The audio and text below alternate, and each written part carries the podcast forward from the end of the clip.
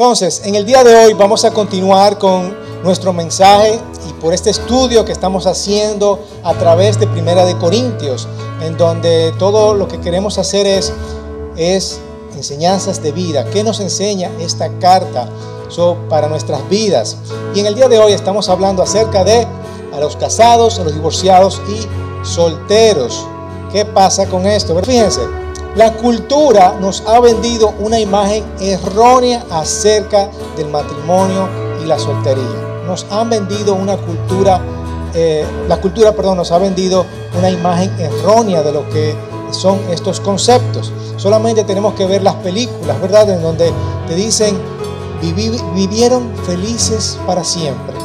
Qué tanta mentira es eso, ¿verdad? Y tú encuentras tu príncipe azul o mira, cuando yo encuentre mi príncipe azul, o cuando yo encuentre mi alma gemela, son mentiras que nos vende la cultura. Sabemos que eso no es así, sabemos que eso no es verdad. Y también vemos, ah, cuando yo me case, mis problemas van a desaparecer. ¿Pensamos eso? Eh, error. y cuanto a la soltería, ah, no, esa muchacha no se ha casado, se va a quedar jamona. Mira, muchacha, cásate, cásate, ¿verdad? O ese muchacho es como raro, como que no se ha casado.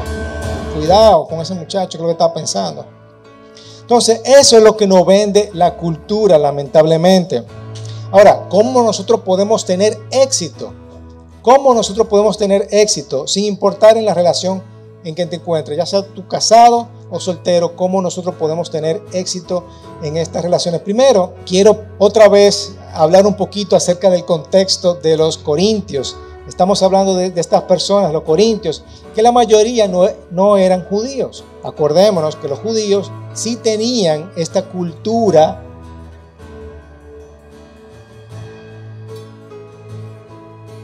o, mejor dicho, este estudio acerca de la Torá, habían estudiado de los salmos, habían estudiado los profetas, sabían moralmente cómo debían de comportarse delante de su Dios.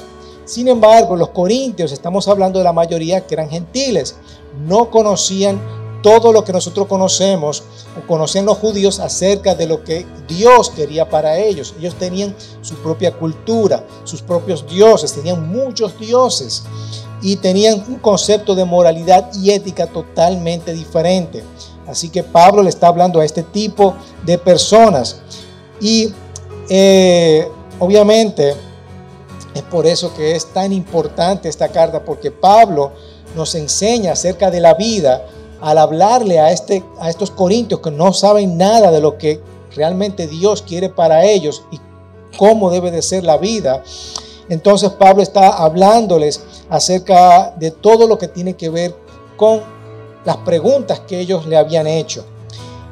Entonces, este capítulo específicamente habla acerca de los desafíos, los retos que los corintios tienen, en este caso acerca de las relaciones. Y él habla específicamente a los casados, a los divorciados o personas que están pensando en el divorcio, contemplando el divorcio, y a los solteros. Y lo interesante es que estos desafíos se aplican hoy día, a pesar de que eran a una época totalmente diferente, porque déjenme decirle que si eh, se recuerdan, nosotros estamos hablando de esta cultura en donde los padres se ponían de acuerdo con otros papás y juntaban a estas dos familias. Es como nosotros hoy día juntamos a los perritos. Ah, tú tienes un Yorkie. Ah, yo tengo un Yorkie también. Vamos a juntarlo. Y los cachorritos no los repartimos, ¿verdad? Bueno, prácticamente así sucedía antes. Dos familias se ponían de acuerdo. Ay, mira, me conviene que tu, que tu hija se case con mi hijo. Vamos a juntarlo, ¿verdad? A veces resultaba eh, bien, ellos se enamoraban, pero a veces no. ¿Ok? Entonces eso es importante tenerlo en cuenta. Y Pablo trata de, obviamente, hablar de la perspectiva de Jesús y los evangelios, pero hay respuestas que él, que específicamente él no, Jesús no les da y por lo tanto Pablo trata de usar su sabiduría y lleno del Espíritu Santo y también con la autoridad apostólica que él tiene a responder a estas preguntas. Así que Pablo trata de, trata de buscar esa sabiduría y, y saca estas enseñanzas de vida y todo lo que tiene que ver con las relaciones. Ahora bien, aunque las conclusiones aplican para nosotros hoy, como lo hacemos eh, como, como, hacemos las cosas, ¿verdad? Aplican hoy, tenemos que entender que son, o, todas estas enseñanzas provienen de culturas diferentes. Y también tenemos que entender que estas personas, eh, muchos buscan el placer, el placer y las relaciones de una forma, y también hay otras personas que se abstienen de estos placeres. O sea, hay, hay dos extremos, ¿verdad? Unas personas que buscan el placer y otras que también tratan de abstenerse. Y obviamente entendiendo bien la cultura en la que estamos hablando. Así que teniendo eso en mente, vamos a hablar acerca de estas personas. Así que vamos a comenzar en 1 Corintios 7, versículo 1. Vamos a resolver estos problemas culturales, ¿verdad? Tratando de entender cómo vivían esa cultura. Así que el versículo 1 dice, en cuanto a las cosas que me escribieron, es obvio que los corintios le habían escrito acerca de esto a Pablo, el hombre no debe tocar a la mujer. Y los versículos, por favor. Bueno es para el hombre no tocar mujer. Es decir, inmediatamente aquí Pablo te está diciendo lo que hay.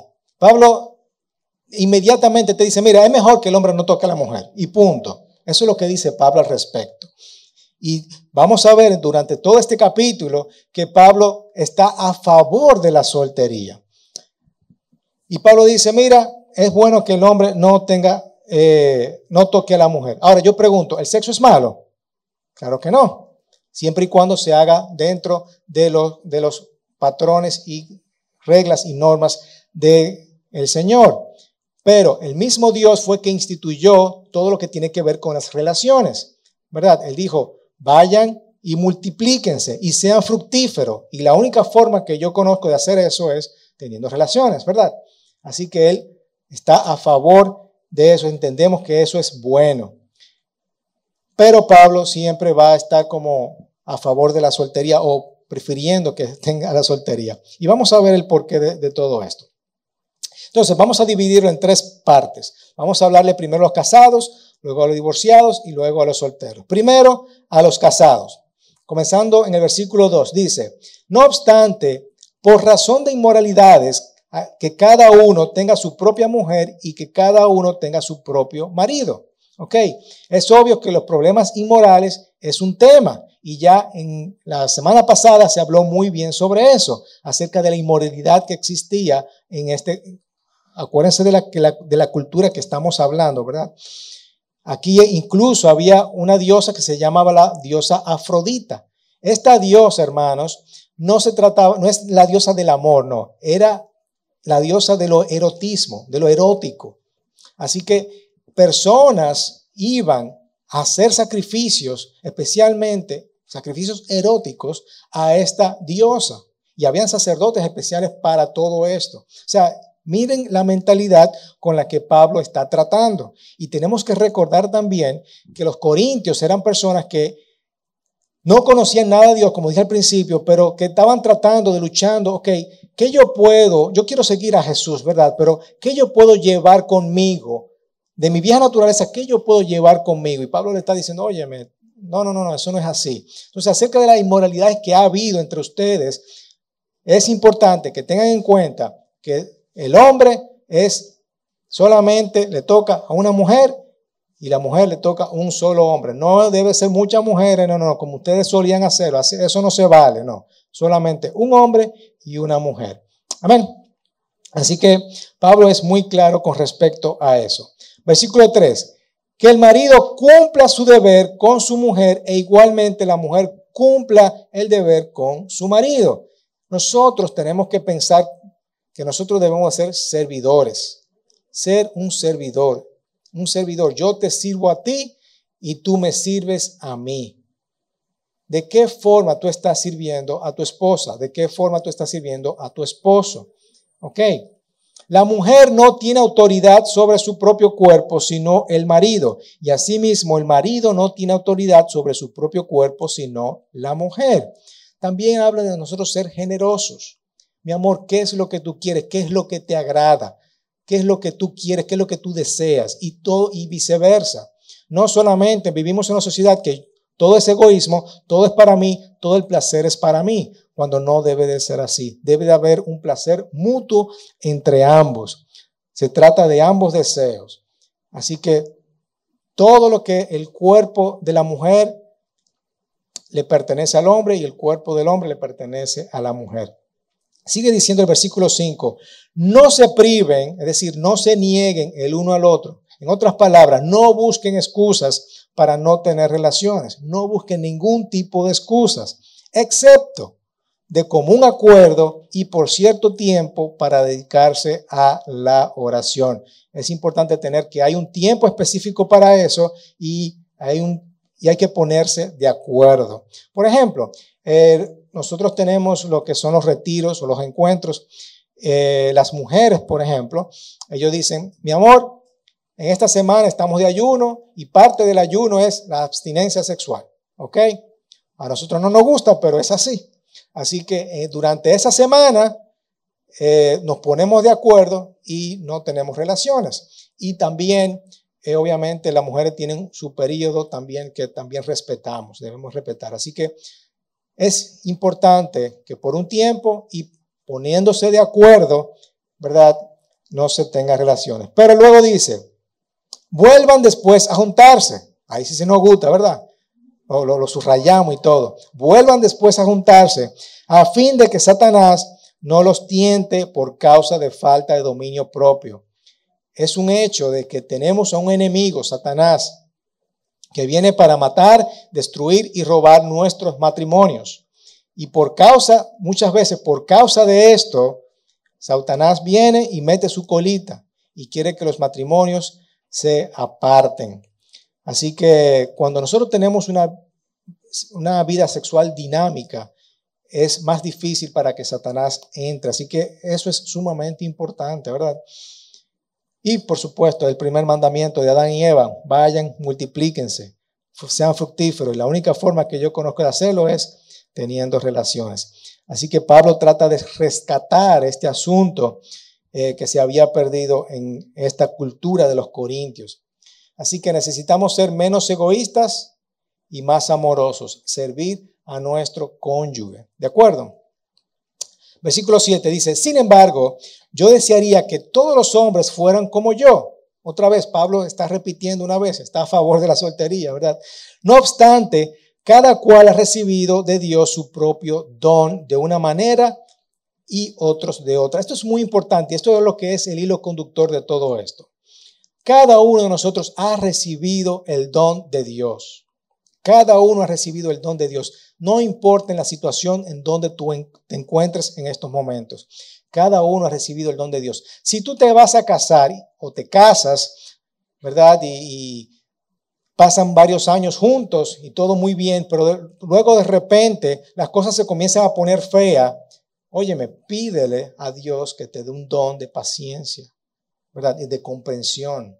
Pídele a Dios el don para tú mantener ese matrimonio. Yo sé que no es fácil, pero cada uno puede recibir ese don de Dios. Sea casado, sea soltero, así que, ¿cómo yo puedo tener éxito en mi matrimonio? ¿Cómo yo puedo tener éxito en mi matrimonio? Simplemente sirviendo y honrando a Dios. Hazte esa pregunta. ¿Estoy sirviendo a Dios en mi matrimonio? Yo no estoy honrando Estoy honrando con yo servir a mi esposa. Realmente eh, eh, esa actitud que yo tengo con mi esposa, la, estoy honrando a Dios con esto. Yo estoy sirviendo a mi Dios con esto. Háganse esa pregunta. Con esa pregunta, ustedes van a ver que van a tener éxito en cada una de las cosas, en, cada una de de, la, de la situación en la que ustedes se encuentren en estos momentos. Yo estoy sirviendo a Dios. ¿Tienes un problema? Estoy sirviendo a Dios, estoy honrando a Dios. Háganse esa pregunta. Así que dentro del matrimonio vamos a ser generosos, vamos a ser servidor, vamos a servir, vamos a procurar que nuestras parejas se sienten bien, vamos a ser pacientes y ponernos de acuerdo y tener el tiempo y el respeto prudente. No voy a poner excusas, o tratar de evitarlo de ninguna manera, ¿de acuerdo? Así que si vamos y honremos a Dios con el don que Él nos ha dado, sin importar si estás casado o si estás soltero. Vamos a honrar a Dios y eso es lo principal de todo esto. Vamos a honrar y servir a Dios en nuestros matrimonios. Bien, ahora bien, ahora Él les habla a los divorciados o a las personas que han contemplado el divorcio, porque eso pasa, ¿verdad? Hemos contemplado el divorcio. Versículo 10. A los casados instruyo, no yo, sino el Señor, que la mujer no debe dejar al marido, pero si lo deja, quédese sin casar, o de lo contrario, que se reconcilie con su marido y que el marido no abandone a su mujer. Pablo aquí está repitiendo lo mismo que Jesús había enseñado. El matrimonio es sagrado. El matrimonio es sagrado. Hubo una mujer viuda que una vez le dijo a su pastor, eh, o mejor dicho, el pastor le preguntó, ¿cómo te está yendo, verdad, ahora que tu marido ha muerto? Y ella le dijo, wow, yo siento que la mitad de mi corazón se ha ido. Qué bonito eso, ¿eh? Eso es una perspectiva bonita de lo que es el matrimonio. Yo siento que, que la mitad de mi corazón se fue. Qué bonito es pensar de esa forma. Así que si tú eres casado, tú tienes que ser testarudo, tienes que luchar para que tu matrimonio permanezca. Nosotros hemos tenido problemas con en mi matrimonio. Yo sé que los que están casados aquí también han tenido sus problemas. No ha sido fácil, por las razones que sean. No sé cuál es la razón. Pero le voy a decir una cosa. Gracias al Señor, gracias al Señor Jesús, a la figura del Señor Jesús que ha estado en mi matrimonio. Yo no sé dónde yo hubiera estado si el Señor Jesús no hubiera estado con nosotros. No sé. Si yo no hubiera conocido a Jesús, yo no sé dónde hubiera estado. La historia hubiera sido completamente diferente. De verdad que se lo digo. Así que mantengámonos unidos a nuestro Señor y luchemos para que el matrimonio se mantenga. ¿De acuerdo? Versículo 12. Pero los demás digo yo, no el Señor. Aquí está Pablo usando su sabiduría y el Espíritu Santo para dar un buen consejo que si un hermano tiene una mujer que no es creyente y ella consiente en vivir con él, no lo abandone, que no se vaya. Trata de ayudar, eh, ayudar a que esta relación se mantenga. Y la mujer cuyo marido no es creyente y él consiente de vivir con ella, no abandone a su marido. Es decir, un creyente hacia un no creyente, no te separes, no te separes. Trata igual, trata de luchar por tu matrimonio, ¿verdad? Versículo 14. Porque el marido no, es creyente, que no es creyente, es santificado por medio de su mujer, y la mujer que no es creyente es santificada por medio de su marido creyente. De otra manera, sus hijos serían inmundos, pero ahora son santos. ¿Qué quiere decir Pablo con esto? Tu matrimonio es un ministerio. Y hemos visto una y otra vez en donde una persona, eh, dos matrimonios, una conoce al Señor y otra no, hemos visto cómo el testimonio de esa creyente ha ayudado a su marido, viendo qué tan amoroso es, lo amor que es, la diferente persona, ¿verdad? Y hemos visto testimonio de cómo esa relación, esa sola persona ha santificado toda su casa solamente por él haber sido creyente. Y eso es muy precioso y muy bonito. Así que aguanta ahí, aguanta que yo sé que muchas veces no es fácil porque también eh, hay maridos que se la ponen difícil a la esposa, ¿verdad?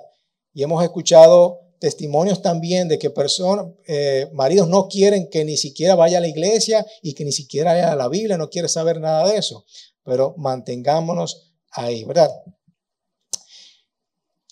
¿Por qué nos divorciamos hoy día? ¿Por qué hay muchos divorcios hoy día? Hay tres razones principales sexo, comunicación y finanzas. Son como las tres grandes. Pero también hay otras, incompatibilidad, uso de alcohol, falta de comunicación, eh, problemas de personalidad, abuso físico y mental, finanzas, ¿verdad? Como dije anteriormente. Así que esas son razones para el divorcio. Ahora, yo pregunto, ¿son estas causas justas delante de Dios para el divorcio? Son preguntas muy difíciles, son preguntas muy difíciles. Y según vimos la exposición de Pablo, las normas que ha dado Dios, es mejor no divorciarse. eh, y es dado a personas cristianas, ¿verdad? Y no a los incrédulos, por supuesto. Ahora, cuando la persona se convierte al Señor y deja el pecado, ¿verdad? Deja todo el pecado, vemos restauración. Y eso lo hemos visto una y otra vez.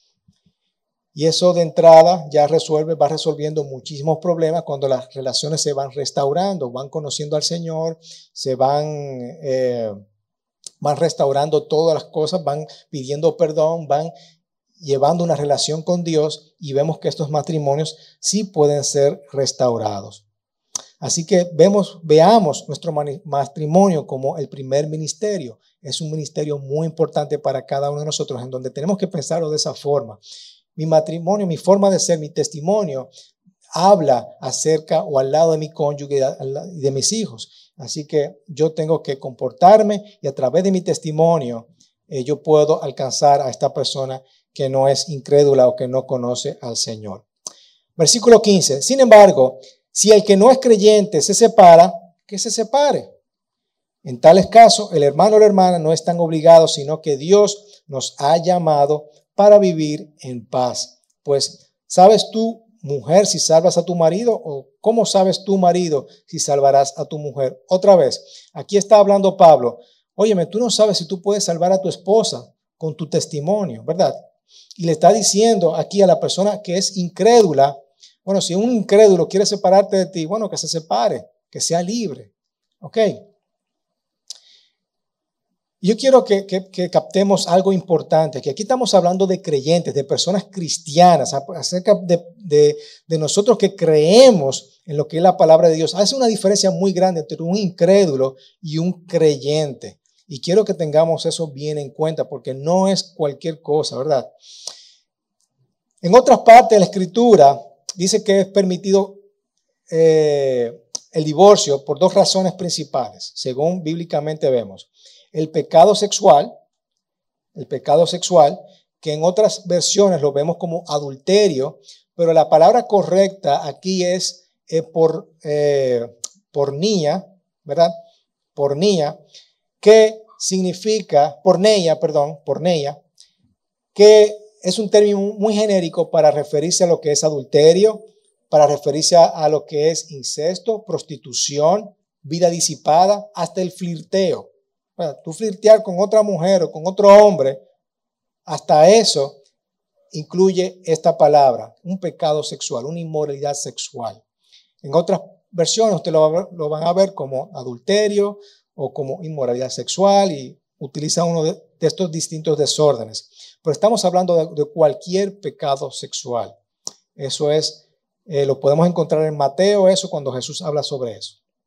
Y la otro caso de divorcio es el abandono, como acabamos de ver ahora mismo aquí en 1 Corintios 7:15, en donde una persona incrédula abandona a un creyente, ahí es permitido el divorcio y Pablo dice la razón, para que estén viviendo en paz. Porque para que se estén peleando y para que estén discutiendo y para que haya un problema más grande, señores, tenemos que pensar que Dios es primero que todo. Yo estoy sirviendo, honrando a Dios en esto que estoy con este matrimonio. Eso es lo primero que tenemos que pensar. ¿De acuerdo? Salto al versículo 39 y me permiten saltar un poquito para mantener el orden. Dice, la mujer casada está ligada a su marido por la ley mientras él vive.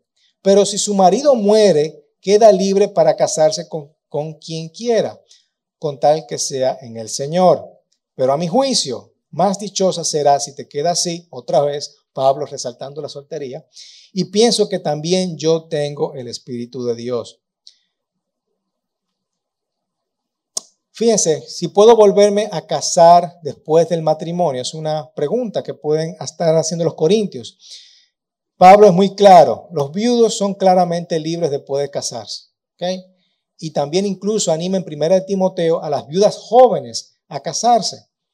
Así que volver a casarme eh, es permitido siempre y cuando algunas excepciones, y aquí hay muchas cosas que habla la palabra, y hay muchos teólogos que no se ponen de acuerdo, pero vamos a hacer algo bien rapidito, ¿verdad? Según lo que vemos acá.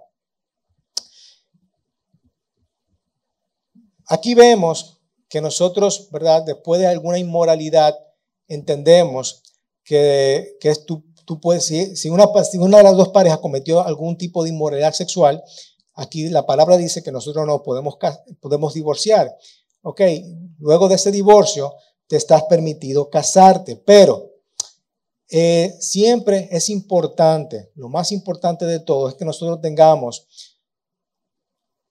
una restauración. El divorcio no es fácil, sea por cualquier razón, no es fácil. No es nada fácil, deja mucho trauma, deja mucha, eh, mucho dolor, tanto para ambas familias, incluso la familia extendida, ¿verdad? Incluso eh, hasta las novias, ¿verdad? Que a propósito, la Biblia no habla nada de novios, pero voy a poner el ejemplo de los novios, ¿verdad?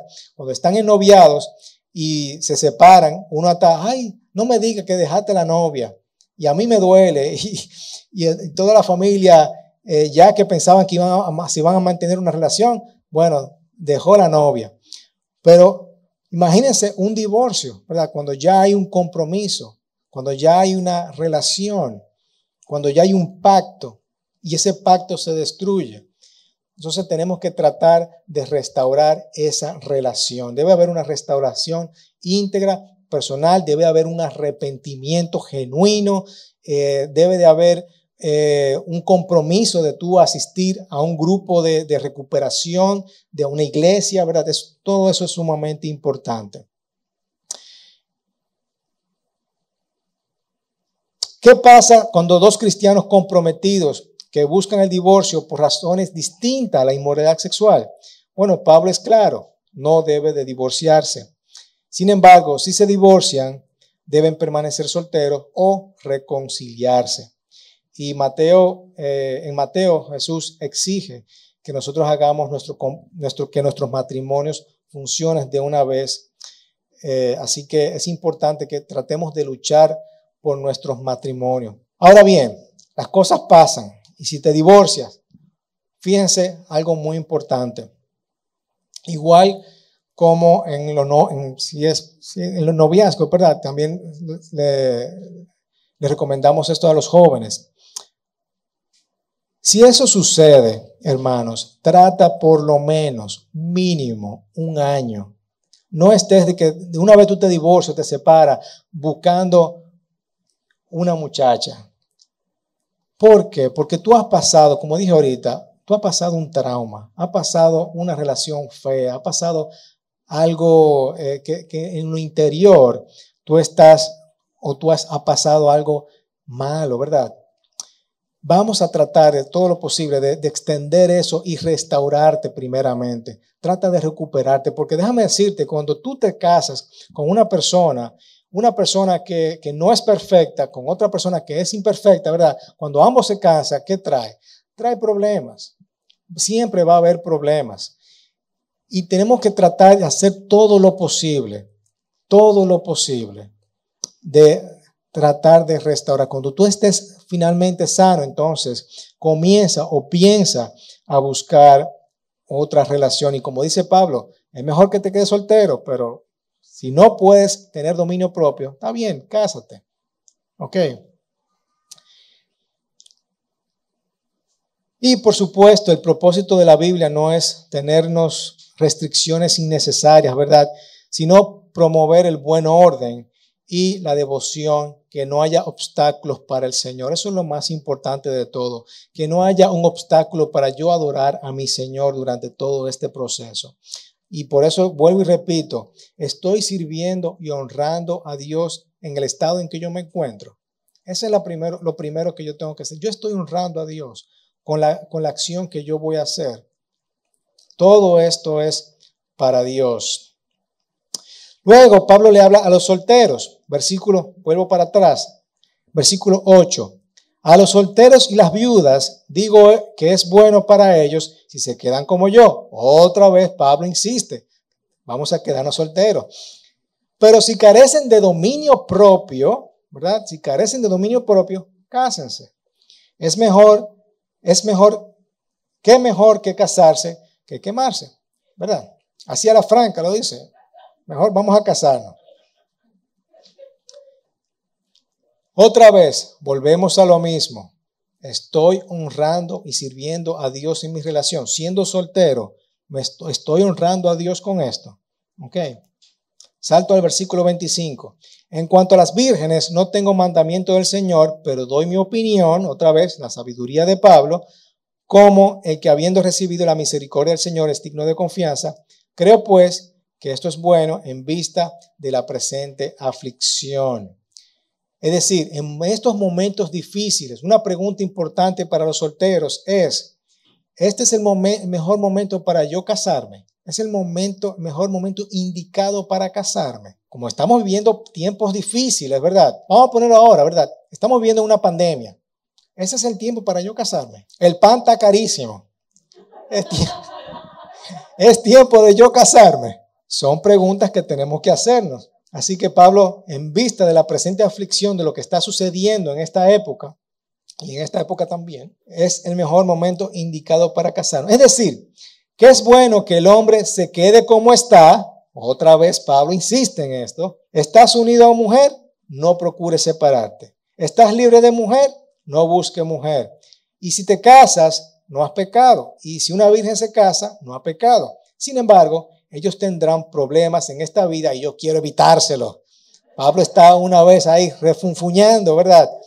Si te casas, yo quiero tratar de evitártelo. Quédate como yo, soltero, pero yo quiero tratar de evitar el problema. Sin embargo, quiero que estén libres de preocupación. El soltero se preocupa por las cosas del Señor, cómo puede agradar al Señor. Pero el casado se preocupa por las cosas del mundo, de cómo agradar a su mujer y sus intereses están divididos. Aquí Pablo es muy claro, óyeme, si tú estás como yo, soltero, tú te vas a preocupar por la cosa del Señor. Sin embargo, si tú estás casado, tú vas a estar dividido. Fíjense, por ejemplo, a mí me encantaría dedicarle 100% al Señor, a la iglesia. Me encantaría poder yo tarde, de, la noche a la mañana, dedicarme en oración al Señor, preparar mi mensaje, hablar con, llamarlo a cada uno de ustedes, pero no puedo. Tengo una familia que alimentar, tengo que trabajar. Mis intereses están divididos. Yo tengo que trabajar, pero también tengo que atender a las cosas del Señor. ¿Ok? Entonces eso es lo que Pablo está diciendo. Pablo está, tú al ser soltero, tú estás disponible 100% al Señor. Estás 100% para dedicarte a el Señor. Sin embargo, la mujer que no está casada y la virgen se preocupan por las cosas del Señor, para ser santas tanto en cuerpo como en espíritu. Pero la casada se preocupa por las cosas del mundo, de cómo agradar a su marido. Por lo tanto, está dividida. Tiene que atender al Señor, pero también atender al marido. Esto digo para su propio beneficio no para poner en ninguna restricción. Es decir, Pablo no está poniendo un mandamiento, no dice que así deben de ser las cosas, simplemente es un consejo de una persona sabia, sino para promover lo que es honesto y asegurar su constante devoción al Señor. Miren para lo importante que es para Pablo que nosotros nos mantengamos devoto a nuestro Dios. Él está diciendo que no debemos de casarnos. Claro que no. Ahí lo mismo lo dice. Si tú no puedes, cásate, cásate no importa. Así que estar soltero es un don, no una maldición como nos dice la cultura, ¿verdad? No es que nos vamos a quedar jamón, no es que eso es malo, no es que tú eres raro, no, es simplemente un don de parte de Dios. Fíjense a Pablo, Pablo es un cambiador de cultura, Pablo es una persona que, iba de, de país en país predicando el Evangelio. Ustedes se imaginan a Pablo, él estando casado no hubiera hecho todo lo que hubiera hecho, mi amor, yo me voy a ir por cuatro años, ¿verdad? Así que tú atiende al muchacho, atiende a la familia, tú procura eh, ver cómo te la resuelve para, para ver, yo voy a ver si te mando un dinerito, pero yo voy a predicar el Evangelio, de paso me van a meter preso, tú sabes, cuando yo llegue aquí voy a llegar cansado, voy a llegar todo azotado, eh, destruido y tú me vas a tener que atender. Imagínense para Pablo pensar de esa forma. Entonces Pablo dice, óyeme, es mejor yo estar soltero para yo ni, pensar en eso. Aquí, sea que si tú eres soltero, va a estar libre de preocupación y el matrimonio disminuye mi disponibilidad. Así que vamos a enfocarnos en estas cosas. Ahora bien, si tú te casas, hermano, sé decidido, sé determinado. No es un asunto para yo probar. Yo me voy a casar y voy a luchar para que este matrimonio se mantenga por siempre. ¿De acuerdo? Por siempre. Y siempre en el momento indicado. Siempre hacerme la pregunta, este es el momento indicado para yo casarme. Y otra cosa, la palabra no me dice con quién tú te vas a casar, ¿verdad? No, no dice, mira, tú debes buscar una esposa que seas igualita a bella, preciosa, determinada. ¿Eh? Qué pena que no está aquí, porque si no, dijera más para ganarme la noche. Juan Diego, grábame. no, mentira. Ok, la Biblia no dice con quién tú te vas a casar, pero sí dice, óyeme, busca una persona que esté en las mismas condiciones espirituales o mejor que tú. ¿Ok? Eso sí dice la palabra. Busca a una persona que esté en la misma condición espiritual que tú. En otras palabras, la palabra dice que no busque una persona con un yugo desigual. Y ahí pone el ejemplo de, los yugos, ¿verdad? Del yugo de, los, de los bueyes cargando su yugo. No busca una persona con un yugo desigual, porque imagínense dos vacas o dos, dos doros con un yugo diferente, ¿cómo pueden andar diferentes?